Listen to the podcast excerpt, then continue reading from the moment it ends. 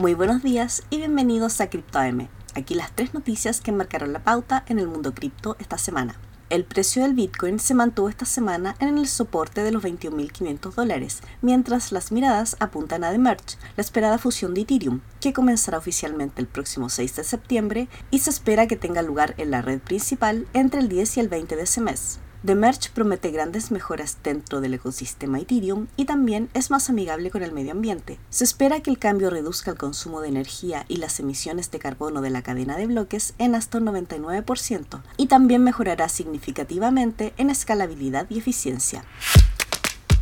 El medio New York Times publicó esta semana un reportaje sobre el uso de criptomonedas en Argentina, donde mostró que en medio de la inflación y el desplome del peso, para muchos argentinos las criptomonedas son una opción menos arriesgada y cada vez más válida de inversión.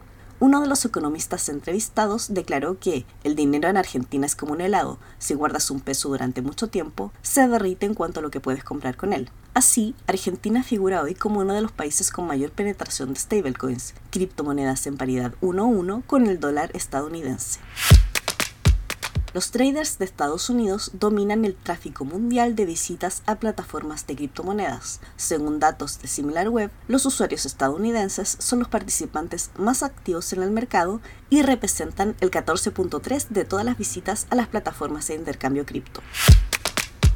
Y por último, un anuncio de utilidad. Desde esta semana, CryptoMarket también está disponible en Colombia, por lo que cualquier usuario de ese país puede usar pesos colombianos para comprar una oferta de más de 50 criptomonedas. Con esto ya estamos presentes en cinco países de la región, Chile, Argentina, Brasil, Perú y Colombia. Y eso es todo por hoy. Muchas gracias por escucharnos. Recuerden visitar cryptomarket.com, suscribirse para recibir notificaciones de nuevos episodios y seguirnos en redes sociales. Hasta la próxima semana.